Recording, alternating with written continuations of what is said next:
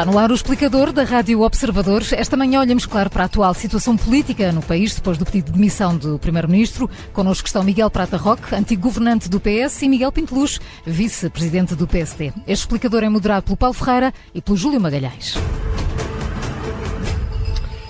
Muito bom dia, bem-vindos ambos a este explicador. Em poucas horas ontem tudo mudou na política. Uh, Miguel Prata Roque, uh, vê alternativa prática à dissolução do Parlamento e convocação de eleições antecipadas uh, por parte do Presidente da República?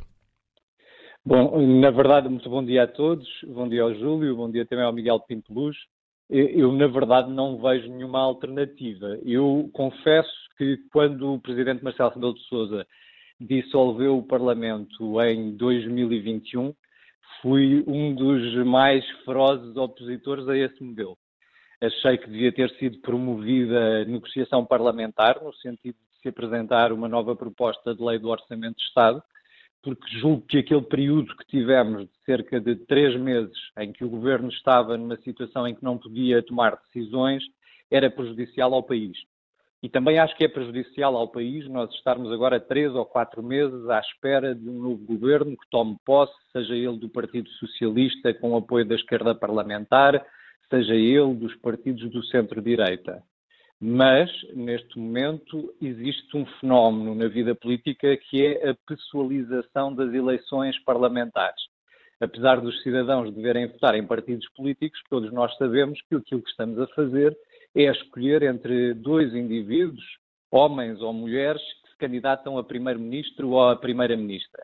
Uhum. E, portanto, quando se votou nas últimas eleições se deu maioria absoluta, e o discurso de tomada de posse, aliás, do Presidente da República, quando deu de posse ao governo, foi muito claro, é que se escolheu um líder de governo. Eu discordo deste modelo de funcionamento de eleições. Julgo que nós devemos assentar mais na discussão de políticas, de medidas concretas e não tanto na pessoalização da eleição. Mas a vida é como é. Mas, mas perante acho... a forma como as coisas correm, acha então que uh, a solução. Eu acho que, eu acho que é inequívoco que o Partido Socialista não pode governar se não se sujeitar a votos. Obviamente que em democracia é o povo, são as pessoas que tomam as decisões e os portugueses têm que ser convocados para se pronunciarem sobre o que é que pretendem para os próximos quatro anos. Hum. Julgo que seria um golpe de bastidores se o Partido Socialista eh, pudesse ser convidado pelo Presidente da República a apresentar uma nova Primeira-Ministra ou um novo Primeiro-Ministro. Eh. Para isso é preciso tempo, não é? Uh, tempo, ou seja, o, PS vai ter que ter tempo para, no fundo, escolher um novo líder, uma nova liderança. Julgo que sim. Isso já aconteceu quando o engenheiro António Guterres no fundo, apresentou a sua demissão de Primeiro-Ministro e foi necessário, na altura, falou-se, por exemplo, na possibilidade de Jaime Gama ser secretário-geral do PS, o Dr. Jaime Gama não aceitou ser candidato e depois houve uma eleição em que Ferro Rodrigues foi escolhido como secretário-geral do Partido Socialista. Uh, mesmo na, quando houve a dissolução em 2021, com eleições a 30 de janeiro, o próprio líder do PSD, Rui Rio, pediu algum tempo, ou seja, que as eleições não fossem marcadas de forma apressada para que o PSD estivesse em condições de concorrer. Em democracia há de facto formalidades que são hum. importantes. É importante que todos estejam em condições de apresentar o seu projeto para o país. Eu acho que o Partido Socialista tem que fazer também uma reflexão. E isso já agora, eh, essa reflexão já lá vamos, Miguel Patarroco. Pedia-lhe só eh, esse, esse, processo para a escolha do líder, que é dois, três meses? Eh, vamos ver. Os estatutos do Partido Socialista determinam que a eleição para líder é feita por eleições diretas e depois os órgãos eleitos em Congresso. Eu, de acordo com os prazos estatutários e do regulamento eleitoral, suponho que o Partido Socialista consegue fazer essas eleições e esse congresso no final de dezembro e início de janeiro. Eh, hum. Depois disso será preciso, obviamente, fazer campanha eleitoral. Portanto, eu diria que fevereiro seria uma data expectável, tendo em conta os prazos da lei eleitoral para a marcação. Há aqui um outro aspecto importante só que eu gostava de frisar. Está a falar é da reflexão interna que o PS tem que fazer? Ainda não. Ainda, mas já lá vamos a essa, está aqui anotada. Deixe-me só dar entrada a claro, Miguel Prata Roca na conversa ao, Miguel Pinto Luz. Bom dia, bem-vindo também a este explicador. Miguel Pinto Luz, a posição do PS em relação a isto é clara. O PSD acha que o país deve ir para eleições após a dissolução do Parlamento. A pergunta é se o PSD vai conseguir, de facto, afirmar-se nestes que, três, quatro meses até isso acontecer, como uma alternativa que, a avaliar pelas sondagens, não conseguiu nos últimos anos. Muito bom dia, bom dia ao Miguel Prata Roque, eh, ao Paulo e a todos os que nos ouvem em casa. Oh, oh, oh, oh Paulo, deixe-me dizer-lhe que o PSD tem vindo a afirmar nos últimos 49 anos. Quer dizer, o PSD não se prepara para governar o país e para ser uma verdadeira alternativa em três meses, um ano e meio. O PSD está preparado, tem quadros absolutamente eh, eh à prova de bala em termos de experiência política. Limite-me limite a olhar para as sondagens que, no fundo, vão apontando neste momento o PSD e o PS, taco a taco, se quisermos. Mas a, a, a sua pergunta não, não, refletiu qualquer tipo de, de leitura uh, em termos de sondagem ou de resultado eleitoral. Uh, a, sua, a, sua, pergunta refletiu o facto do PSD estar preparado ou conseguir-se preparar. Conseguir Afirmar-se afirmar uma alternativa. E, portanto, uh, objetivamente é aquilo que temos vindo a fazer. Temos vindo a liderar no último ano e meio a agenda política, no plano de emergência social, nas nossas propostas para a habitação, nas nossas propostas para a saúde, nas nossas propostas para a educação, no nosso pacote fiscal. Repare, sempre antes do Partido Socialista. O Partido Socialista veio sempre a reboque. Tendo o Partido Socialista responsabilidades governativas, veio sempre a reboque. Mas, ó Paulo, deixa-me dizer uma coisa que parece que está a passar, desde ontem, uma mensagem eh, falsa para todos os portugueses. Parece que o Sr. Primeiro-Ministro se demite por causa de um hipotético processo que poderá vir a ter.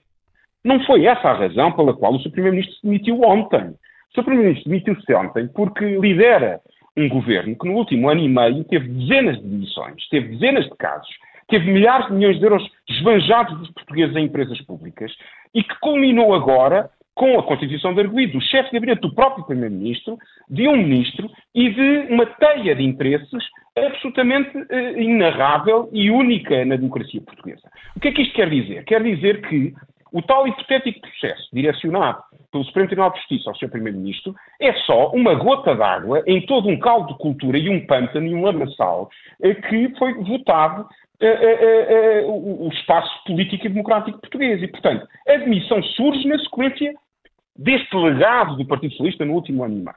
Dizer-lhe o seguinte, de uma forma muito séria.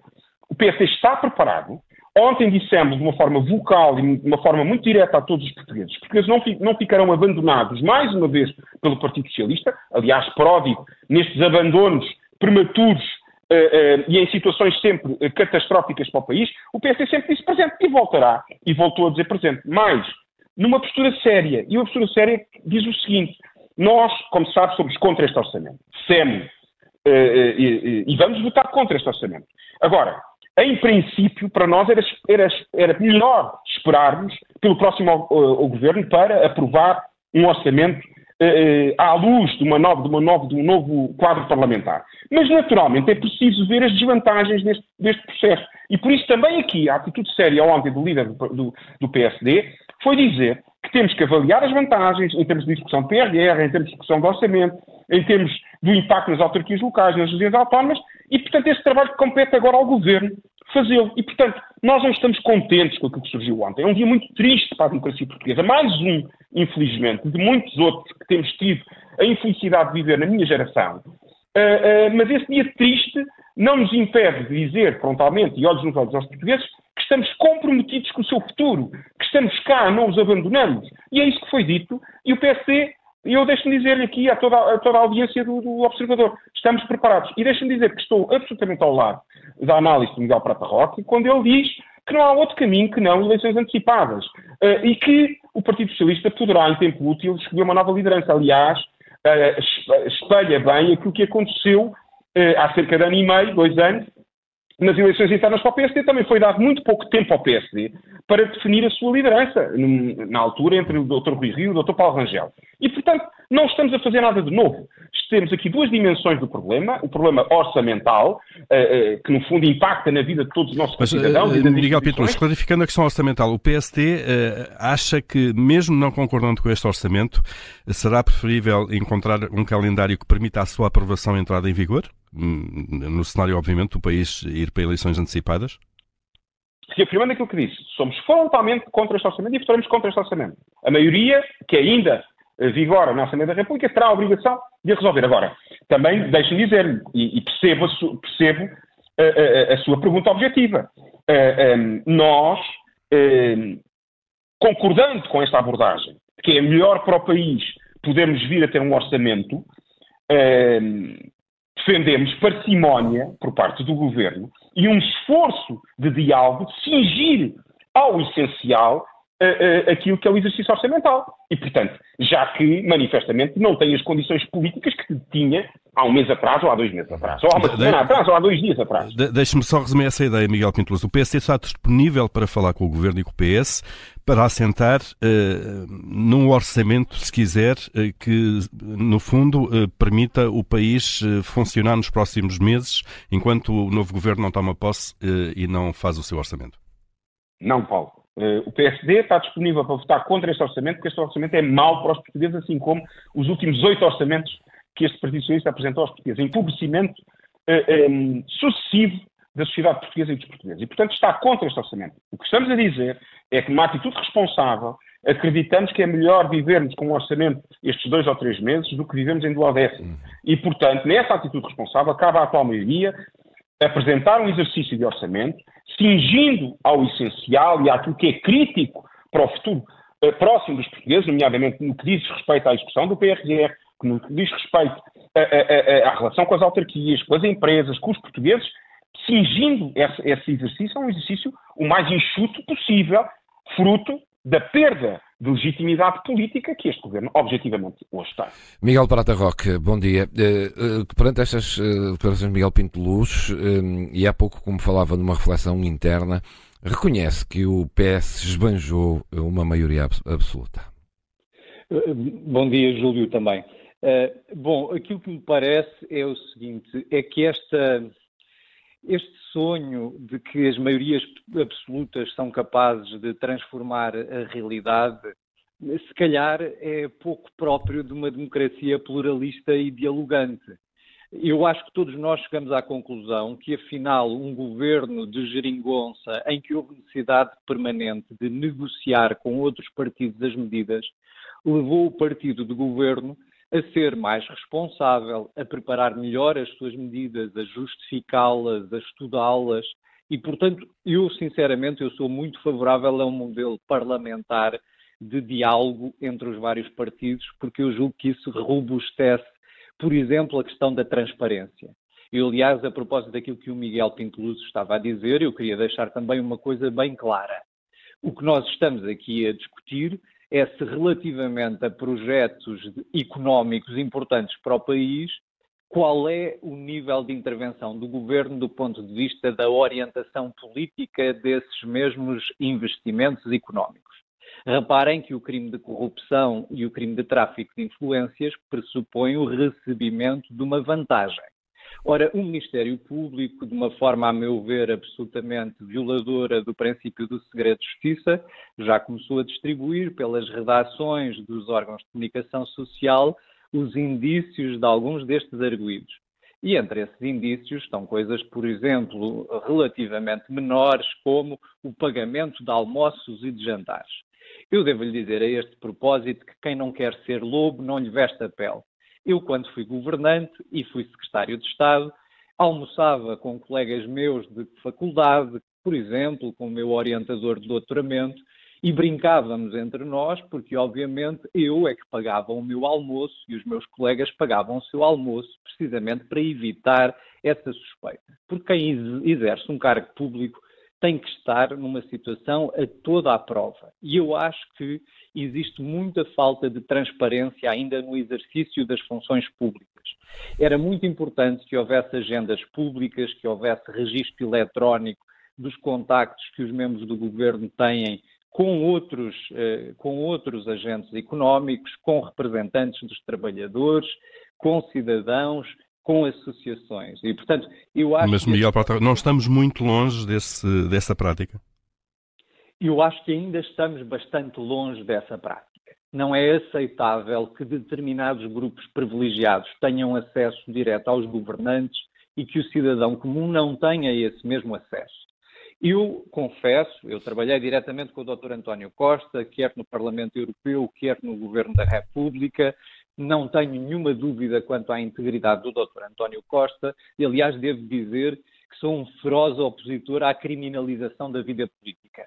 As pessoas que exercem funções políticas, muitas das vezes, eh, incorrem em sacrifícios pessoais. A maior parte das pessoas com quem eu trabalhei são pessoas sérias, pessoas honestas, e eu não aceito esse anátema de que todos Mas, os que exercem cargos Miguel Prata Roque, são malandros ou vigaristas. Em relação àquilo que ontem ficámos a conhecer, quer pela ação no terreno da, da, da, da órgãos de justiça, quer pelo, pelo comunicado da PGR, acha que a decisão de António Costa foi, de alguma forma, precipitada ou desajustada em relação aos acontecimentos ou não? Não, não, não. Eu acho que, eu acho que o cidadão António Costa não podia fazer outra coisa porque nós não podemos confundir o plano jurídico e o plano processual. Vamos, vamos ser claros. Do plano processual, qualquer pessoa pode dizer assim: eu falei com o Paulo Ferreira e o Paulo Ferreira conhece aquela empresa e disse-me que me ia ajudar a resolver este problema. Isto pode ser corrupção, isto pode configurar o crime de corrupção do setor privado. O Ministério Público é obrigado a abrir um inquérito e vamos ser claros também não há nenhum indício de que o cidadão António Costa tenha cometido um ilícito criminal. O que acontece é que o Ministério Público, se é confrontado com uma escuta, no sentido do qual alguém diz que uma pessoa interveio para favorecer alguém, mas reparem, para favorecer alguém é preciso que esse favorecimento seja em violação dos seus deveres públicos e que tenha havido recebimento, recebimento de uma contrapartida. E, portanto, claro que o Ministério Público só saberá isso depois de fazer um processo de inquérito e de recolher prova. Neste caso, terá que ser, neste momento, o Ministério Público junto do Supremo Tribunal de Justiça, mas quando o cidadão António Costa deixar de ser Primeiro-Ministro, obviamente deixa de haver essa especificidade de foro e volta a ser o Ministério Público junto da primeira instância a fazer essa investigação. Agora, nós não podemos estar, obviamente, permanentemente sob suspeita só porque há outras pessoas que fazem comentários às vezes invocando o nosso nome em vão. Agora, recentrando a questão na, na, na questão política, eu percebi o que estava a dizer o Miguel Pinto Luz e até concordo com a solução que o Miguel propõe, que é no sentido o governo tem que olhar para a atual proposta de lei do Orçamento de Estado e escolher quais são as medidas que são essenciais do ponto de vista da aprovação, deixando cair outras medidas que tenham a ver, obviamente, com a sua própria visão programática, ideológica de governação. Porque o que é que, para ficar claro para as pessoas que nos estão a ouvir, se o Presidente da República aceitar formalmente a demissão do Primeiro-Ministro e comunicar isso ao Parlamento, acontece que o Governo é demitido. Neste momento, o Governo ainda não está demitido. Quando o Governo estiver demitido, todas as propostas de lei apresentadas ao Parlamento caem Ora, se o governo já estivesse demitido, ou seja, se o Presidente da República formalmente já tivesse aceitado a demissão, a proposta de lei do orçamento caía, seria retirada. O que se está aqui a discutir, e o Presidente da República amanhã refletirá sobre isso no Conselho de Estado, é se ele preferirá adiar o despacho de aceitação da demissão para depois de 29 de novembro, para permitir precisamente que o Parlamento possa aprovar este orçamento.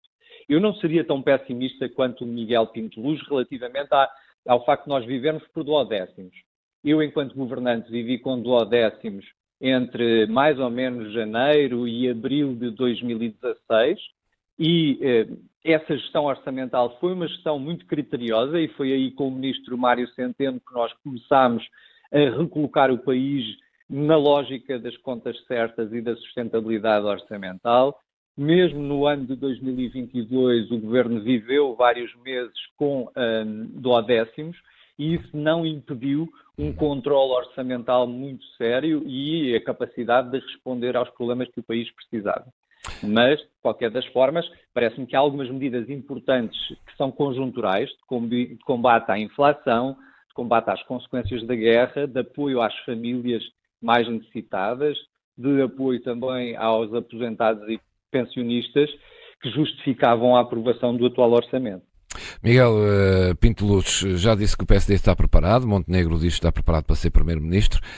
O que o país ainda desconfia muito é uh, da preparação do pós-eleições, ou seja, não está em cima da mesa, pelo menos não é crível, que venhamos a ter outra maioria absoluta. Uh, o PSD está preparado para que isto desemboque mais tarde num bloco central? Oh, Júlio, eu acho que não temos que antecipar. Eh, antes mais cumprimentar, não cumprimentar. Não, bom dia, peço desculpa. Bom dia. Um, não, eu acho que estamos, estamos a antecipar cenários como é típico, eh, tão típico uh, do nosso país. E, portanto, o que importa agora é, numa dialética saudável, os dois partidos moderados do centro, uh, voltando e convidando o Partido Socialista a, a, a, este, a este, espaço, a este areópago uh, saudável da moderação do centro, poderem discutir e apresentar aos portugueses dois modelos de desenvolvimento do país diferentes. E nessa dialética saudável, colocarmos a escrutínio dos portugueses e os portugueses decidirem que caminho querem, um caminho de empobrecimento dos oito anos ou outro caminho, um caminho diferente, um caminho de crescimento económico, de uma redistribuição justa da riqueza, mas de um Estado que não seja um empecilho de desenvolvimento, que não esteja constantemente a estrangular as famílias com impostos e mais impostos e taxas e taxinhas. E, portanto, um Estado enxuto que garanta um Estado social, que garanta mobilidade social, que garanta a, a, a igualdade de oportunidades para todos. Essa é a visão social-democrata versus a visão de um Estado gordo, um Estado balofo, que consome os recursos, que estrangula os portugueses e as empresas com impostos e que impede o crescimento saudável da economia. Perante esta discussão saudável, depois vamos ver qual é a resposta em democracia em termos de quadro parlamentar e aquilo que são as condições para governar. Mas deixem-me dizer e lançar também um desafio ao Partido Socialista, que é a nova direção do Partido Socialista, que surgirá do tal, do tal congresso, ou do tal espaço de uh, discussão interna que o Miguel Prata Roque falou em dezembro, uh, também há um convite a ser feito. Esse Partido Socialista está disponível para voltar àquele entendimento saudável que existiu durante quase 40 anos em Portugal, de garantir que quem ganha eleições governa? Está ou não está disponível para isso? Se não estiver, que diga desde já aos portugueses, não faça como fez há oito anos atrás, que enganou os portugueses. E, portanto, é, é, isso que eu quero ouvir, de uma forma muito clara, ao novo líder do Partido Socialista, seja eu qual for, seja Pedro Nuno Santos, Ana Catarina Mendes, eh, eh, eh, José Luís Carneiro, ou tantos outros que já só viu. É bom que, pelo visto, o Partido Socialista tem tantas e tantas figuras que vão disputar a liderança em dezembro. Agora, o que os portugueses querem saber é que Partido Socialista é este? É um Partido Socialista que imediatamente faz um golpe de teatro a seguir umas eleições e vai tentar coligar-se com forças extremistas e de esquerda e que tem uma visão retrógrada do desenvolvimento humano e da sociedade? Ou é um Partido Socialista que vai ser fiel a um Partido Socialista de Mário Soares e da construção democrática em Portugal e que garante aquilo que quem ganha eleições deve ter condições para poder apresentar um orçamento e governar. E depois, e depois avaliaremos. Portanto, essas perguntas que nos colocam frequentemente sobre o Chega, sobre o IEL, sobre o CDS, como é que... Não, o PSD vai a eleições sozinho, com um programa próprio, e luta por uma maioria, uma maioria estável de governação. É isso que nós queremos e é isso que vamos pedir aos portugueses mas não vamos, não vamos pedir em troca de nada. Vamos pedir em troca de um programa mobilizador da sociedade portuguesa. Hum. Um programa reformista, um programa que possa trazer e, e convocar os setores mais dinâmicos da sociedade para liderar e, implementar este programa eh, eh, num modelo de governo. Miguel Pinteluz, e já tem um caminho estratégico, ou até tático, se quiser, para, para isso? Vão apresentar, por exemplo, aquilo que pode ser o esboço de uma equipa governativa eventual de PSD? Oh, oh, oh, Paulo, ainda ontem tivemos a admissão do Primeiro-Ministro. Hoje já querem que o PSD. Eu percebo essa pressão. E é uma pressão jornalística eh, justa. Eh, agora, compreenderá que hoje o PSD será ouvido pelo Sua Excelência e Sr. Presidente da República. E, e vamos uh, uh, acreditar que a democracia vai funcionar, vamos dar tempo uh, aos períodos constitucionais consagrados e, a seu tempo, não estejam ansiosos e, e, aos portugueses a mensagem que, que, que, passei há pouco. Tranquilidade, nós estamos cá. O PC está cá, o seu líder está cá para uh, poder garantir aos portugueses governabilidade no país.